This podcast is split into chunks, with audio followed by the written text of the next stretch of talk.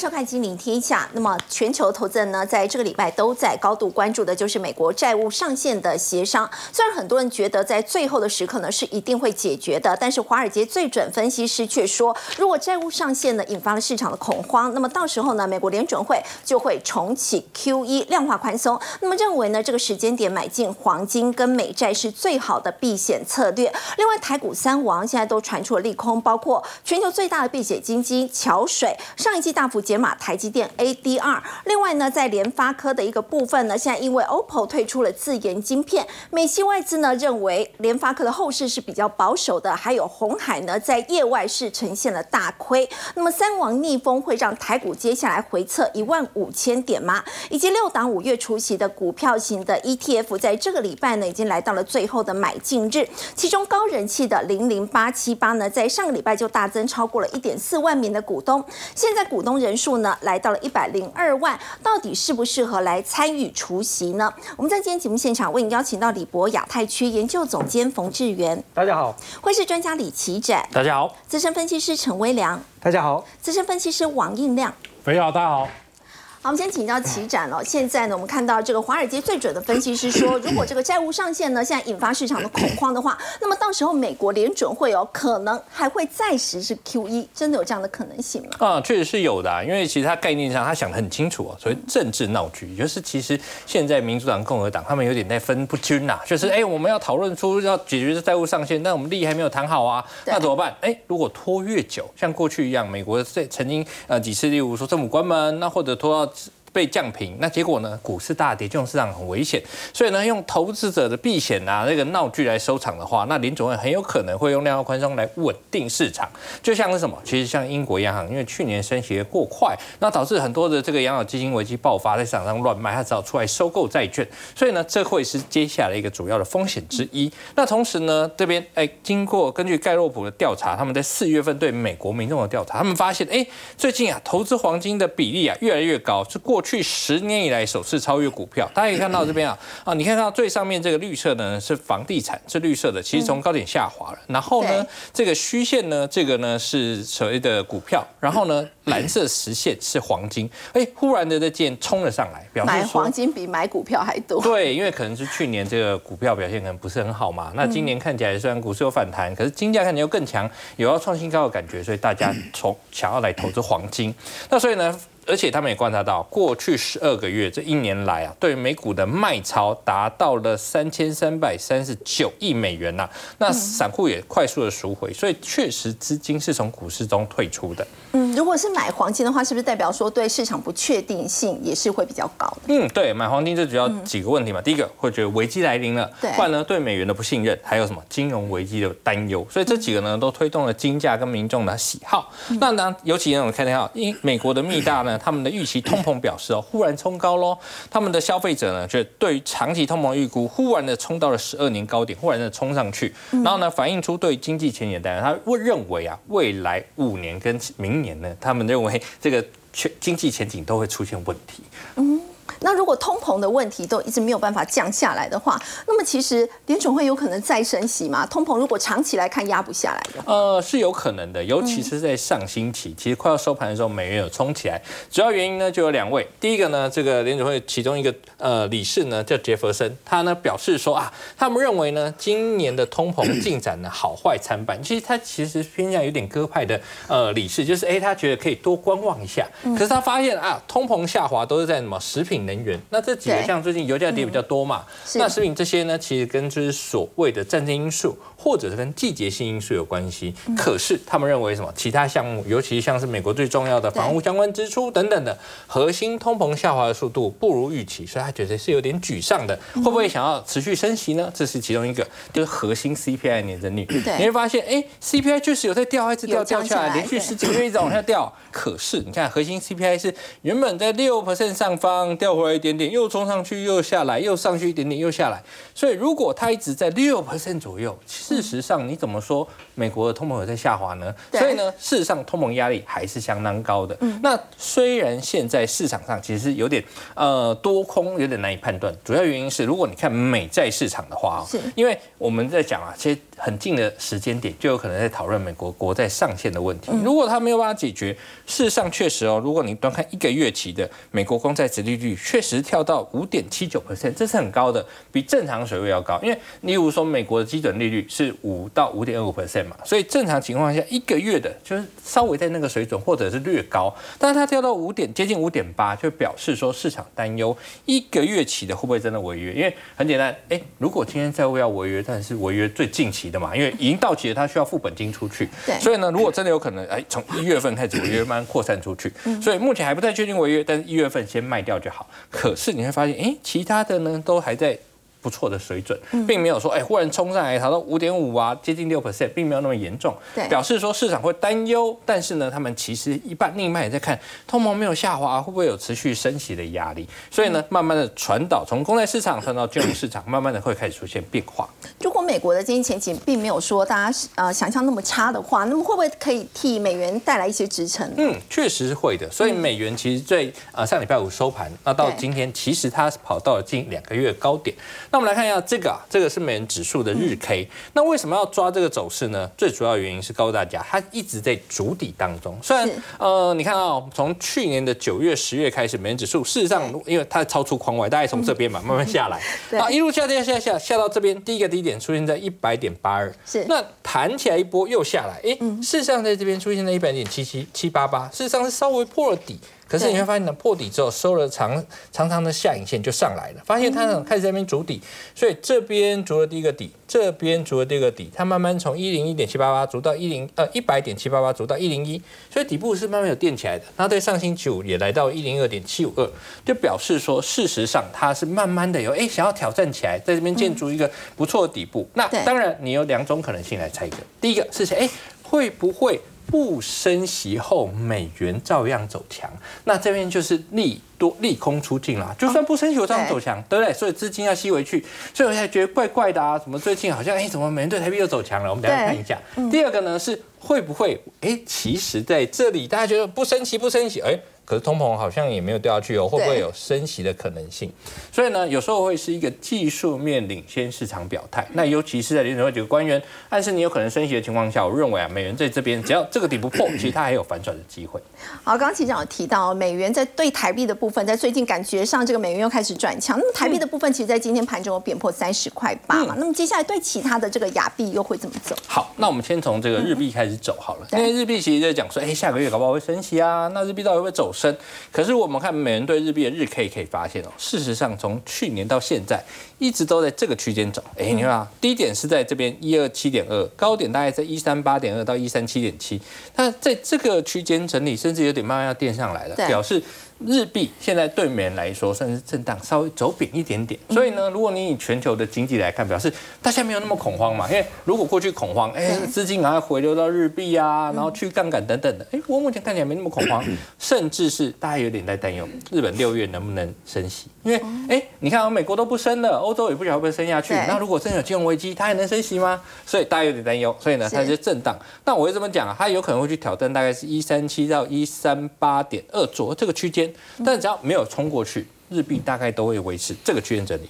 但如果冲过去了，它大概往一四零挑战，就是日币会进一步走贬。那另一个角度来看，如果我们来看日币对台币的话，因为其实大家想说，哎，有没有机会有日币会贬？那我换到便宜的对便宜的日元。好，我讲先讲两个概念。第一个，现在能不能换日币？我认为现在就是一个换日币不错的机会。现在吗？现在对，现在就不错。那有没有可能换得更便宜？有，但是呢，我觉得你要观察两个重点。第一个呢，这是呃日币对台币的周 K，从二零二一年的年初到现在，你会发现一直跌跌跌跌跌，日币对台币一直贬嘛。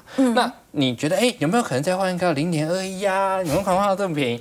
很难呐，因为这是近二十几年、接近三十年来的低点了。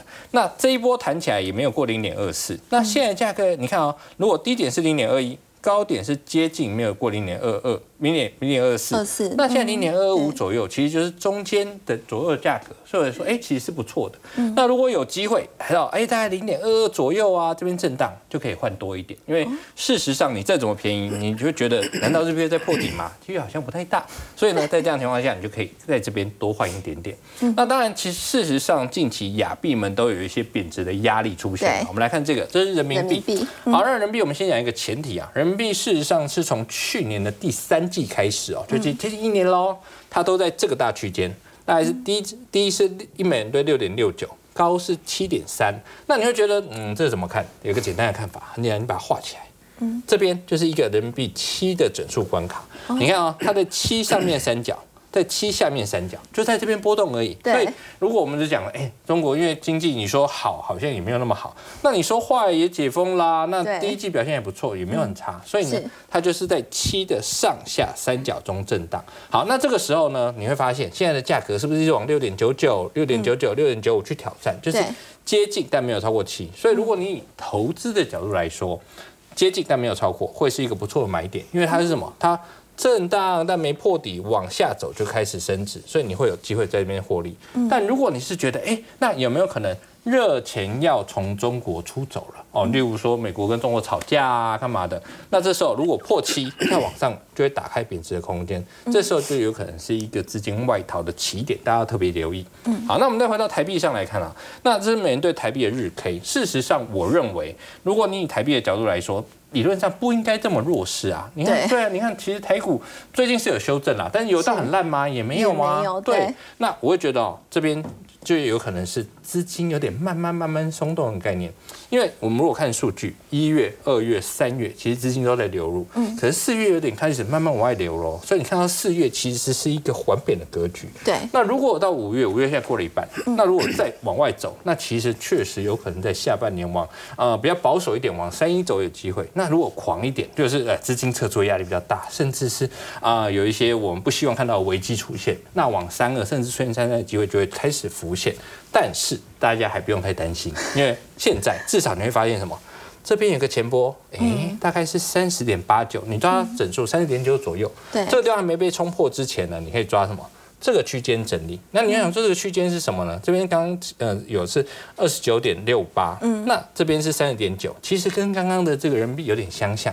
如果你抓三十点二八五、三十点三左右，大概是上下六角的区间波动。所以呢，这个区间还没破之前，你不用太担心。但是真的，如果破了的话，有可能是资金进一步外逃，可能例如说啊、看到三点九就有机会往三一甚至三一点五去挑战。但我并不觉得很快会看到三个以上的价位。好，刚刚齐展但我们看到呢，如果说这个美元指数呢是有利空出尽的味道，那么美元跟台币呢来兑换的话，如果台币是呈现走贬，可能在下半年是有机会可以见到贬破三十一块钱，甚至如果说贬值更多的话，见到三二三三也都是有机机会的。那么如果是这个样子的话，我们说到如果台币走贬，大家会担心的是资金外逃嘛，印量对台股的话，是不是会比较不利？那么紧接而来的，其实在今天台股的表现呢，其实五月以来都非常的弱势，一个整理的格局。那么接下来五二和零行情是不是也不用期待？哦，我觉得应该没有什么好期待的哦，因为五月的确表现不是很好啊。嗯，那最主要原因就是刚刚齐长兄讲到，就是台币接下来有可能会继续往三十一做贬值，所以如果台币在贬值的情况之下，那当然外资的部分啊就会有压力，它就不会去大幅的去加码台股啊，所以外资买不动的情况之下，指数你说要要强涨，我觉得是有点困难。那第二个最近表现比较弱势的原因在于说，呃，很多公司公布了第一季的这个整个财报，所以大家可以看到很多财报公布之后，哎，有原先有一些估值过高的个股都出现大幅度的回落。那我想主要原因就在于说，其实我们在第一季的 GDP 表现上来讲不是很好，因为第一季的 GDP 已经是负三点零二嘛，那去年第四季呃是负零点四，呃，以经济学的定义上来讲的话，连续两个月的负成长就是经济衰退。衰退但是我们在做股票的时候呢，在第一季的时候。不，这个数据还没公布嘛，所以大家不会有感觉。所以第一季你会发现股市呢，就是在一个呃缓步垫高，甚至很多个股呢都出现一个强涨。但是这个数据公布之后，大家吓了一大跳哦，原来第一季那么烂，那很多公司的财报也不是很好，所以过过去涨很多的，它就很容易出现回落。那这个还不是最重要，最重要是什么？大部分人看第二季呢，还是相对的保守，像台股的三网对于第二季的展望都是相对悲观的。所以在这个情况之下呢，呃，指数的部分就很容易回落到这个万五万五附近了。所以第一个支撑我讲的，先看这个大概万五附近啊。那如果再弱一点的话，就看今年呃这个上攻缺第一个缺口啊有没有机会来做一个测试。所以如果再测到这个地方来讲的话，我觉得就是一个超级大的谷底啊。所以我个人认为第二季的落落底应该是在这个区间。好，破万五之后应该会是一个好的买点。为什么看的这么保守呢？主要在于说，呃，整个伤亡的目前呢，对于第二季的看法也是相对的悲观吧。包括台积电今天有传出来，辉达要加订一万颗的这个 AI 晶片，可是股价有没有大涨特涨？没有大涨特涨。呃，主要原因在于说，你会发现在整个筹码上，很多外资机构呢也开始哦出清这个台积电了。第一个呢，在最大避险基金桥水的部分，上一季呢减。减幅这个台积电的筹码大概是二十七八左右，减蛮多，减蛮多的哈。然后再呢，呃，规模近千亿的爱马仕投资管理公司啊，亚洲基金呢，它是出清台积电的一个股票啊。那主要他就认为说，台积电的地缘政治以及这个对于。下半年这个半导体的景气，他看的是比较保守。他说，除非再跌十五到二十趴。对，这是什么概念？再跌十十五到二十趴，就是大概多少？四百到四百二。对，四百到四百二，他才愿意买。好，那这这个基金经理人呢？他其实哦，在过去三年的这个绩效表现呢，他是赢过同业八十八趴的一个呃水准了。所以代表说，他讲的话其实有他的道理。那呃。魏哲家呢，在最近啊，这个这个礼拜周末呢，他在这个新竹的科技论坛上有谈到，好，大家不用太担心涨价的问题。我也知道啊，这个通膨上涨对于台积电制造成本也提高，但是因为在市况低迷嘛，他所以他会讲到什么？哦，他应该不会再乱涨价了。所以我想这也是在对客户做一个呃信心的一个宣示哦。但是整体上来看呢，他有提到啊，去年第四季到今年目前为止哦，整个半导体的订单实在掉太多了，掉他有点头昏脑胀，所以也显示出目前整个台积电状况呢不是很理想，所以台积电第二季要强涨。我觉得是有困难哦。然后我们再来看联发科。哎，说到联发科音量，为什么现在就 OPPO 宣布要结束他们的自研晶片？那为什么欧系外资觉得说，哎，这对联发科好啊，联发科就有机会？但是美系外资却觉得不见得是好事呢？我想主要是从这个短期、短期的角度跟中长线的角度来看。以短期的角度来讲，OPPO。暂停自研晶片对联发科好不好？当然好。为什么？因为 OPPO 占联发科的营收大概十五趴，所以你暂停的这个晶片研发之后，那你接下来就有机会重回我的怀抱啊！所以外资看好的外资是看看到这个，那看不好的外资看到什么？看不好的外资是认为说，呃，这个 OPPO 旗下的这个自研晶片公司叫做泽库哦，泽库呢，它。的执行长其实也是从联发科挖角过来的。那二零二一年他发布了第一颗的晶片之后呢，其实订单量有超过一千万颗。其实发展来讲算是很不错。但大家去思考的是，为什么它暂停的这个晶片自研？主要是 OPPO 看到了整个手机市场以及全球经济呢有出现下滑的一个危机，所以它暂停掉了这个研发的部分。所以对联发科中长线的角角度来讲，联发科毕竟它的手机的这个业务呢占它的营收将近快一半，所以如果未来的手机市场发展不好的情况之下，那联发科。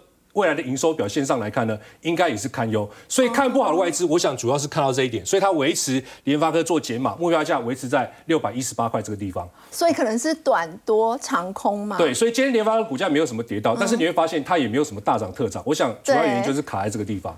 好，那再呢的另外一家，我们看下红海的部分，红海第一季的这个整个财报，其实大家吓一大跳，业外大业外竟然亏了这个两百零一亿啊。那我想主要原因是因为呃夏普的部分就占了一百七十三亿，那夏普为什么会亏损呢？主要是他投资的这个借工厂，那借工厂呢，在去年这整个营运表现不是很好，所以夏普就认列了这个面板投资的设备啊，一次认列大概一千八百多亿多亿的日元，所以造成目前这个亏损。但是我要讲的就是说，这个毕竟是一次性的认列，所以你说下一季要再亏这样子的金额，是有点、有点、有点。不不可能的事情啊！所以今天股价你会发现，红海股价呢，其实也没有一个太大的反应。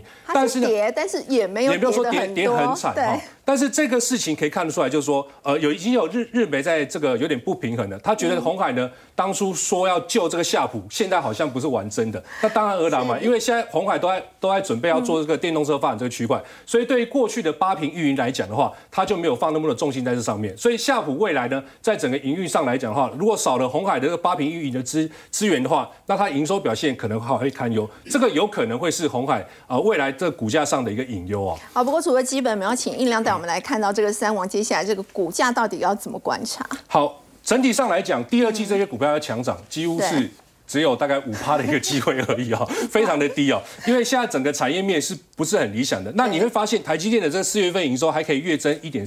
七一趴。大家大家不要高兴太早，因为台积电在法说上有讲了，第二季预估是季减多少六点七八，所以如果四月份表现哎没有那么差，那代表什么意思？代表说五月六月可能会掉的比较多一点。所以股价上来讲的话，呃上一次呢它是测到这个大概也是一月份强攻的这个第二个缺口四八八的位置，所以它测到四八九之后就停住了。那大家可以观察，在目前股价比较震荡的时候呢，四八九当然是一个非常关键的指标，参考价位啊。如果跌破的话呢？那代代表什么意思？整个市场可能有出现啊，国际上股市一些利空，它可能会让股价什么持续的压回，压回到哪里？压回到这个第一个缺口的位置点，大概就是四五九点五的位置。所以呢，我建议台积电大家要做进场的话，先不用急着那么早进去，嗯，因为台积电讲了第三季才有可能出现一个复苏状况，所以现在才五月中嘛，你可以慢慢等六月之后，六接近六月底之后，你再来看。哎，台积电所讲的复苏，它的春燕有没有到？有到的话，股价在看这个位阶点在哪里，再开始慢慢的逢低布局，我觉得会比较好一点。先不要急，对对，先不要急。那再看联发科的部分，联发科呢，呃，虽然说在整个呃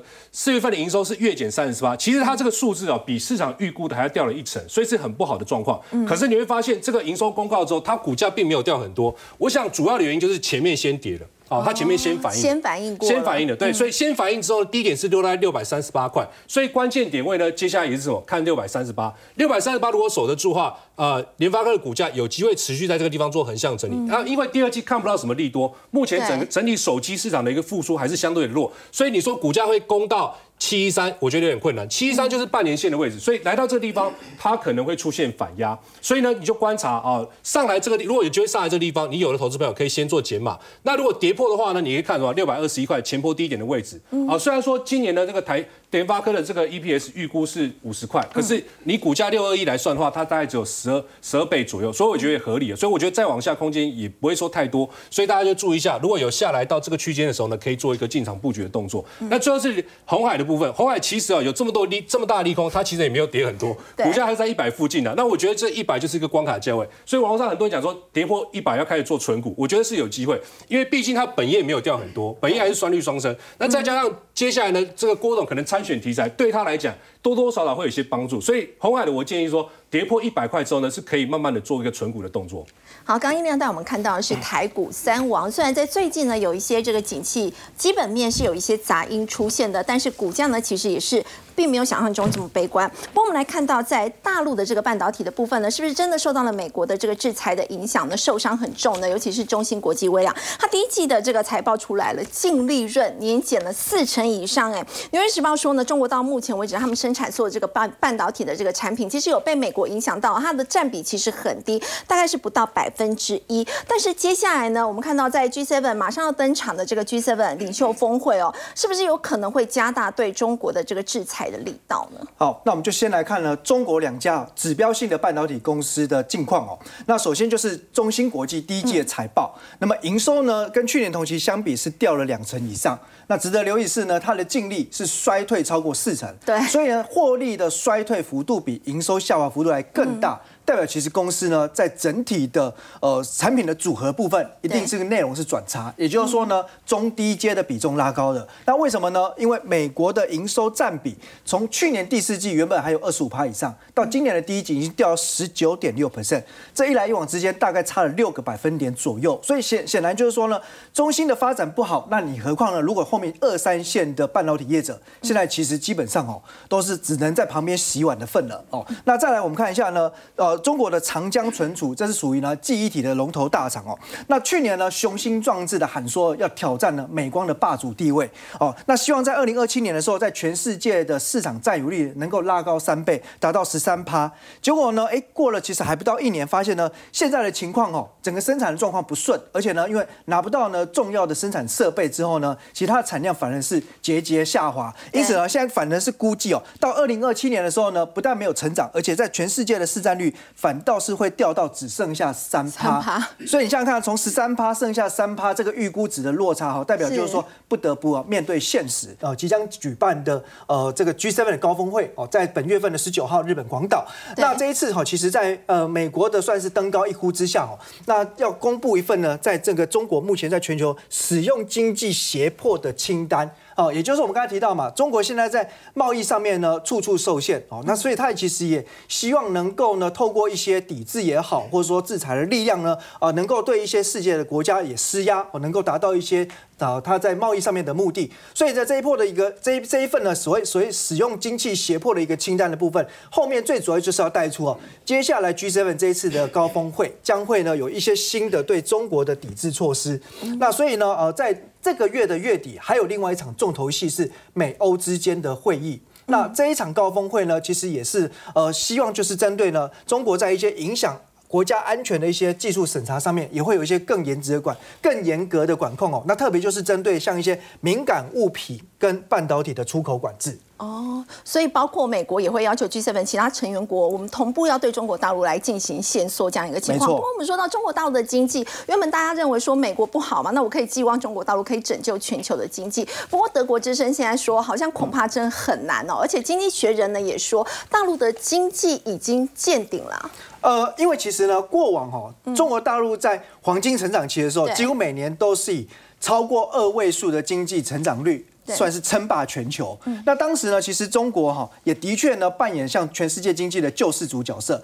印象最深刻的就是呢，在二零零八到零九年的金融海啸的时候，对，因为毕竟那个时候呢，中国其实大兴土木，有所谓的这个铁公基、铁路、公路基础建设等等，所以呢，它使用了大量的原物料，也让当时啊，其实整个政府支出钱撒下去之后，把整个全世界的景气呢，从泥沼当中呢。提振了上来，但这一次为什么经济学院认为呢？中国经济已经到顶哦，因为基本上我们可以看到，所谓三驾马车哦，一方面就是呢出口外需的部分，对，再来则是呢内部的部分有投资。还有呢，消费。那刚刚我们讲到，其实现在中国在贸易上面已经被算是哦，这个各国围殴了。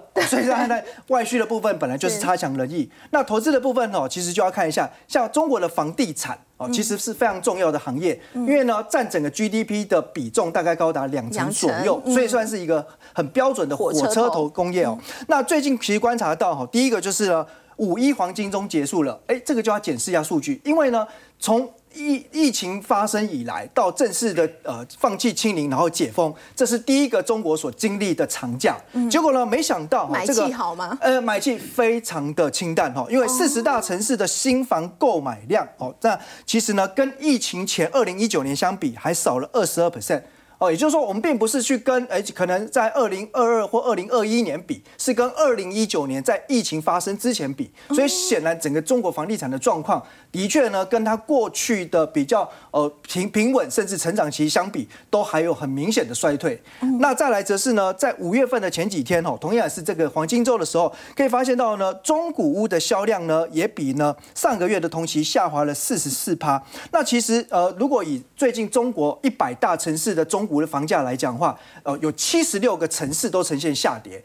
换句话说，可以发现到哈，现在中古屋的表现是价。量齐跌的状况，嗯，那这个其实很重要，因为呢，新房这几年在中国比较不受到青睐，因为大家担心有烂尾的风险，对，那所以呢，其实希望能够透过至少呃中国市场如果能够先复苏的话，那有机会呢，哎，至少撑住新房价格，甚至有的时候是靠中国的价格反弹之后，再把新房的价格带上来。对，现在目前来看的话呢，新屋中国的市况都非常不好，所以呢，整个新屋的库存哦，其实现在估计大概需要十七点四个月才能够呢去。去化完毕，哦，将近一年半的时间，那比较正常的时间大概是十四个月左右哦，所以现在显然呢，其实呃各建商也好哦，或者说呢，这个一般的民众来讲话，其实手中的这个余屋哦，去化库存的问题也是非常头大，所以呢，当然就反映在中国现在在房地产的投资上面相当的保守。大家看到哈，其实最近呢公公告出来，就是中国的挖土机的销售量呢，竟然重挫了四成以上。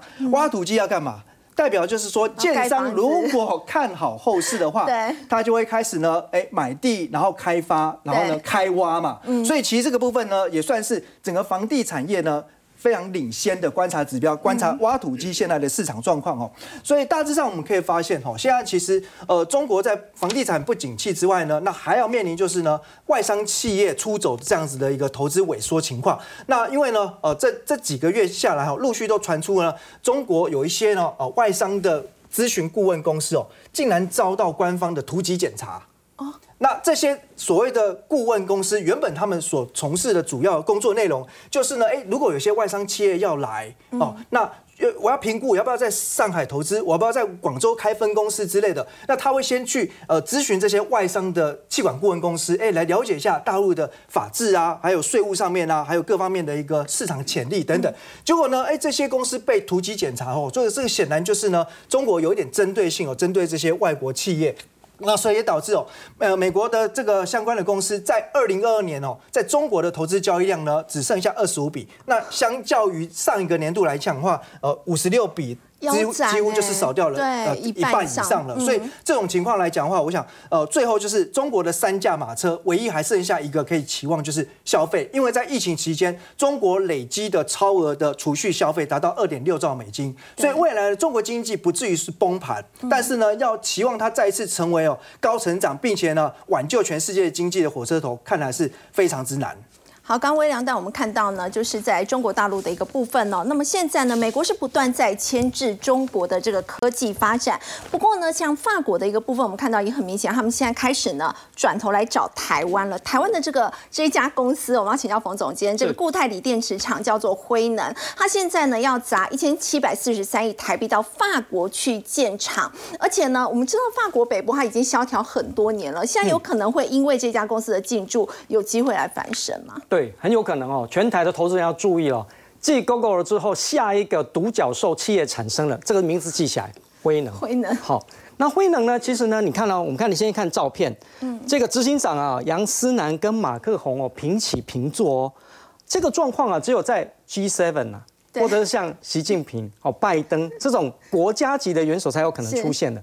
那为什么他可以跟他平起平坐呢？哦，因为呢，他在。法国北部的敦刻尔克投资了五十二亿欧元，好，相当于台币一千七百多亿哦。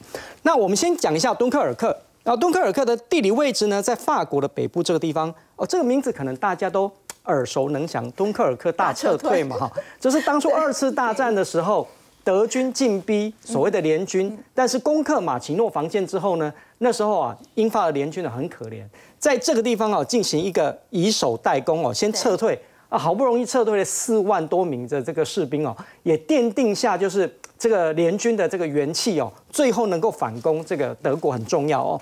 那当然来讲，就是说辉能呢，现在呢是全球唯一可以成功量产固态锂电池的一个公司哦。而且呢，这是为什么？因为呢，欧洲哦，从二零三五年开始就不能够再卖燃油车，所以电动车的这样的一个趋势呢，已已经是一个呃势所必然的这样的一个趋势了。那为什么要选法国呢？是因为法国呢，为了这个电池的投资者有很好的相对的一个优惠哦。哦，它提供了多少？有高达百分之四十的投资额的投呃这个免税抵减哦。如果以美国的抗通膨法案来计算的话，大概是百分之三十。法国还高高达百分之四十，非常的高哦。而且很重要的一点，欧洲啊，你只要在投资阶段呢，你就可以得到补助。不像美国，你像台积电的话，你要等厂盖好之后开始量产，对，才可以拿到补助，而且拿到多少还不知道。有在投资阶段的话，就已经可以拿到政府的补贴。对，所以这个优惠，我觉得这个诱因来讲，真的是非常的大。第三个呢，在敦刻尔克这个区呢，叫 Old France，叫西法兰西大区。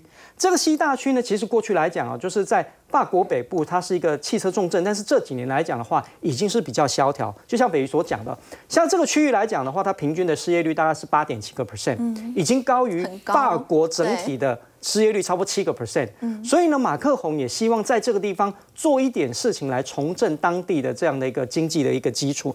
而且呢，其实法兰西大区有个好处，因为我没有讲过，它原本就是一个重工业的一个生产地，所以它有很好的一个基础。所以透过这样的一个方式的话，可以发展所谓的一个区域型的一个经济。为什么固态锂电池这么的夯哦？对，一般的锂电池呢，其实中间有一个隔膜，所以它中间会有一些所谓的这些电子。的电解液的一个部分，可是固态电池呢，它中间没有任何的隔膜，也没有任何的电解液，所以你会发现它不会有什么漏液的这样的一个问题，会比较安全，比较安全，而且能量密度非常的高，所以它的产品优势呢，它可以让电动车的续航力增加多少一倍，而且充电时间也可以大幅度的一个缩短了。现在很多家公司，包括宁德时代、Panasonic。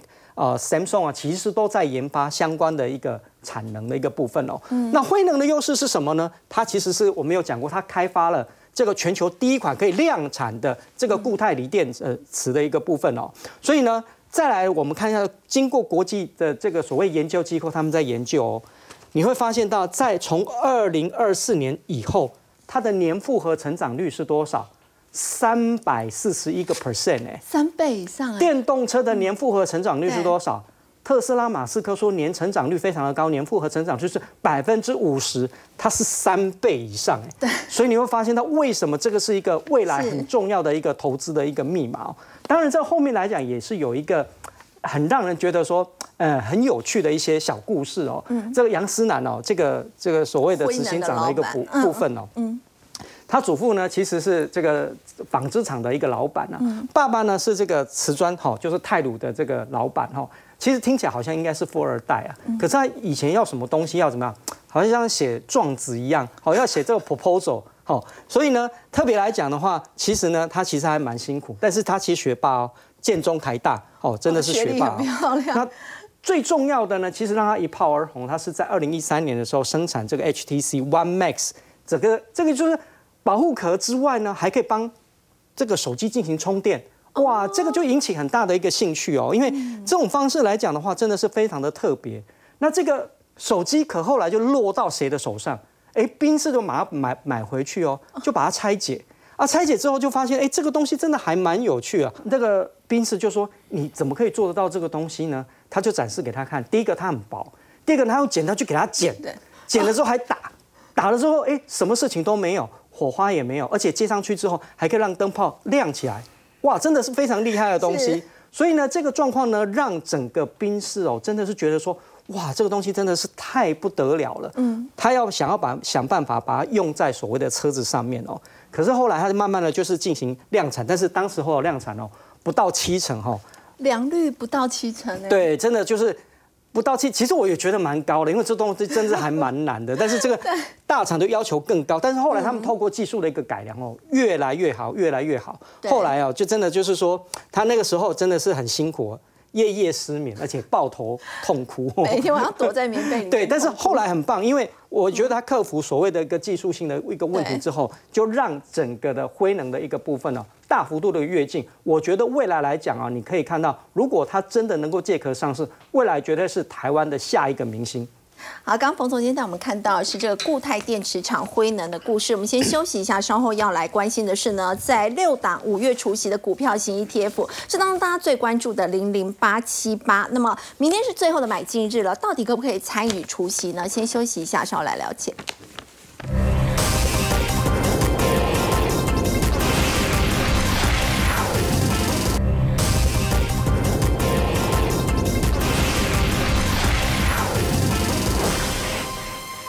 份呢，有六档 ETF 要除息，大家最关注的就是零零八七八哦。我们看到在后天就要除息，明天是最后的买进日。不过微良上个礼拜已经又增加了一点四万名的股东。对，那以前哦，这个投资个股的时候常听到一句话：人多的地方不要去。但是呢，如果投资 ETF 啊，不一样，人少的地方不要去。好，所以其实基本上哦，买 ETF 还是要参考一下，就是它的规模大小。对，哦，当然有些如果说都算偏大的话。那你就要注意到是说它平常的日均成交量哦，交易量太小，有时候可能代表就是说，呃，虽然规模大，但是呢，大部分都是属于长期投资股东，所以它比较没有交易的热络性。那对于哪一天如果你要调整部位的时候，比如说你要逢高减码哦，其实就会造成一些流动性上面的问题。那这边可以看到哦，这个所谓的呃一些高股息的 ETF 哦，那最近陆续也都要进入到呢。季配息的旺季了，五月份有非常多档。那如果大家想要参与呢这一次的季配息的话，哦，记住就是说你要最慢就是在除夕日的前一天。哦，去做买进，也就是说呢，五月十七号除夕的，那你最慢就是五月十六号买进。那五月二十二号，你就是在二十一号去做买进。那这边来看哈，其实有一些值率都还不错。好，那我们就是把这一季的配息转化为年化的值利率。但是我必须强调哈，如果你真的很在乎呃长期领息的稳定性哦，它的值率到底是不是符合你的预期的话，千万不要只看一个季度。哦，简单举例来讲呢，零零九零零呢，上一季哦，它其实它的殖利率觉得好低哦，它上一季是二位数的哦，是超过十趴的。所以这一次呢掉下来，我觉得这个就是校正回归啦。哦，哦，因此呢也不要看到零零六九零呢，哎，呃，最近十一趴公告出来，大家一算有十一趴，所以上个礼拜开始就看到有一些买盘在卡位。哦，这搞不好呢，这个它是半年配哈，半年后呢，下一次搞不好又让你失望。哦，所以其实要拉长时间来看。所以我们看到呢，国泰永续高股息哦，这个是还原呃配息之后的周线图。嗯，哦，那我把它大概呃点出来，就是说它过去每一次除息的时间点。哦，大家可以发现哦，你时间拉长来看，它其实就是一路往上。往上就算你真的运气有够背，买在这个最高点，现在也都快要解套了、欸对，好，所以基本上呢，我想它真的不会让百万股民失望啦，因为它的投资的产业来来讲的话，最大是呃电脑资讯，其次是金融，那这两个加起来就占了超过五成，所以我觉得算是蛮有特色。如果你本身哦手中有一大堆电子股，或者说很多人是还存了台积电，那是半导体，那我觉得搭配这一档其实有点相辅相成。好，不过我们说到除了这六档的 ETF 要除息之外，其实在五月还有一些这个美国公债的 ETF，是不是也可以参与呢？好，那我觉得现在其实呃，在美国结束升息之后，投资债券 ETF 真的就是送分题。因为呢我们可以看到，在历史上有所谓的黄金比例，就股六债四的配置。对好，那基本上这个配置应该就是呢，不管是教科书或投资实务，都会大推的最佳的投资模范。对那这个模式模式之下，应该是要赚钱的。可是历史上有出现几次比较罕见，就是股债双杀齐跌。但是通常出现这种走势之后呢，隔一年就会强力反弹。比方说，一九七四年股债双杀，隔一年呢就大涨。那二零零八年呢齐跌，二零零九年呢就大涨。那我们看到，在去年二零二二年呢，股债双杀，对，而且美国的十年期公债的跌幅高达十六点四 percent，这是有史以来最大的对单一年度的跌幅。那反过来思考，去年呢史诗级的暴跌，那不就创造出呢可能也是历史级别的绝佳买点？嗯好，那美国结束升息，我们要买什么样的债券呢？哦，基基本上呢，呃，依照呢新兴市场债。美国公债、美国的投资等级公司债跟非投资等级，哦，这个不用讲那么恼口，就垃圾债。好，大家 比较清楚。这四种等级来看的话呢，其实在升息结束之后，哦，我们不要看那么短，时间拉长大概一年的时间的话，其实是新兴市场债的投资绩效是最好的，超过二十二趴。其次则是美国公债，大概也是六点九趴，再来是美国投资等级的公司债十四点五趴。哦，那最后就是乐色债的部分也有十四点三趴。所以这边来讲的话，纯粹绩效呢，是新兴市场债是最好。不过哈、这边呢，我刚好列出哈五月份要除息的几档债券 ETF。那呃，像这个呢，零零七五六 B 就是新兴市场债，还有呢零零七六零 B 也是新兴市场债。可是这两档呢，成交量比较小。所以大家请自行斟酌。那它的值利率是不错的哦，但你千万不要说你去买了一百张，将来卖不掉来怪我。你要自己自己注意一下，它平常成交量比较小，因为大部分都是长期资金已经算是锁住了筹码了。那如果说以近期来看的话，我觉得零零六七九 B 这是呢投资美国政府公债的，那它的年化的殖利率也有大概三点五趴哦，殖利率可能不是特别特别高，毕竟投资美国政府公债为主。可是大家想想看，刚才强调，当美国公债去年大跌之后，那今年其实呢？可能额外要给你大赚的部分是在价差，所以呢，配息只是小菜，那后面的价格的上涨应该才是更值得期待的主菜。好，微良，那我们看到在现在股市并不明朗的情况之下，投资 ETF 呢，或许是一个还不错、相对稳健的一个选择。那么，另外在外币的部分呢，我们稍后回来要特别留意的是，国内非常多投资人有买进的南非币。我们先休息一下，稍后来了解。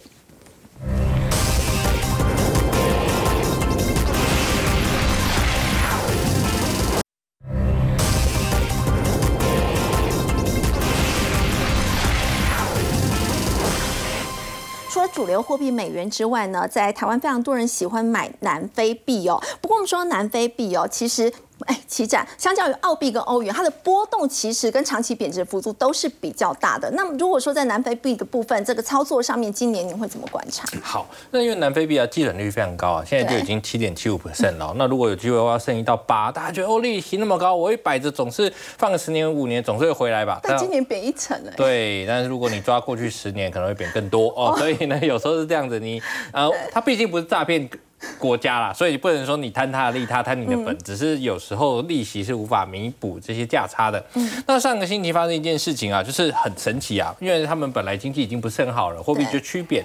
那美国驻南非大使他忽然出来讲啊，说什么？哎。他在推特上会讲，他们发现呢、在去年十二月，南非的首都的港口啊，有俄罗斯的货船。那南非这边有人把武器弹药装上俄罗斯，就是军援俄罗斯啊。这件事情引起了市场轰动。为什么？因为你军援俄罗斯，那是不是要来抵制你南非？那是不是官方的？那是不是官方支持俄罗斯？尤其是因为俄那个南非之前要办这个峰会啊，那原本说那个国际法庭要要通气这个补丁，然后他们说来，你是不是要逮捕他？他们都已经不讲话了，所以呢，大家觉得很疑惑。那呢，不过呢南非那时候的财政部长就会讲说啊，我们已经有知道了这件事情，但我们认为没有，所以呢，他们也去跟他沟通了。那到了现在的最新消息是，这个美国驻南非大使要出来道歉，说呢没有那么严重，他可能过。过度的激动了，但是呢，对，但是呢，目前并没有完全的消除这个嫌疑，只是大家在讲，在谈。好，那所以问题是在这个情况下，南非币就已经破底了。我们来看一下，这是美元对南非币的走势。那往上是美元升值，南非币走贬。那可以看到两个高点，第一个高点呢是一九点三六七，这个是出现在二零二零年，因为那时候疫情大爆发，全球的这个需求大幅下滑，那大宗商品价格下跌，所以南非币暴跌。哎，后来升值回。来呢，很抱歉，对上期九呢就跌破底了。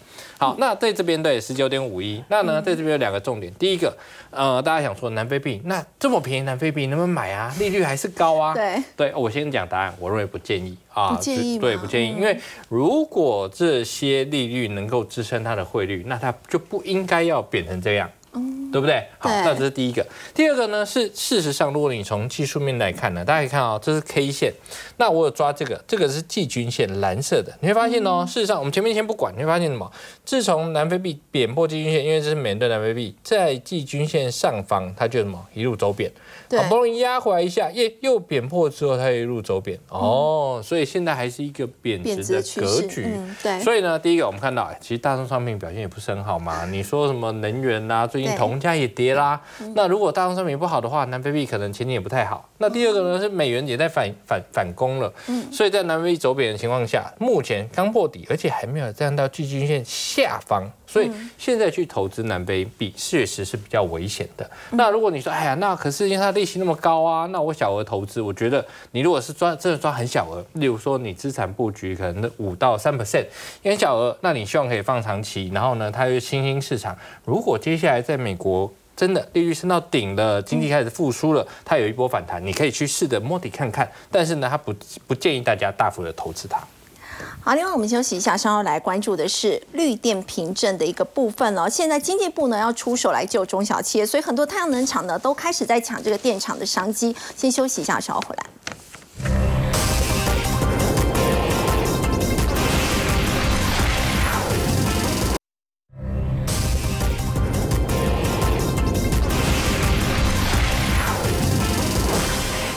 好，请教一亮，我们说国内很多这个绿电凭凭证其实都被台积电买光了，所以今天目前要出手来救中小企业。嗯，是的，没有错，因为这个用电大户条款就是说规定在五年之内，这些用电大户呢至少要建制大概十趴以上的一个绿电。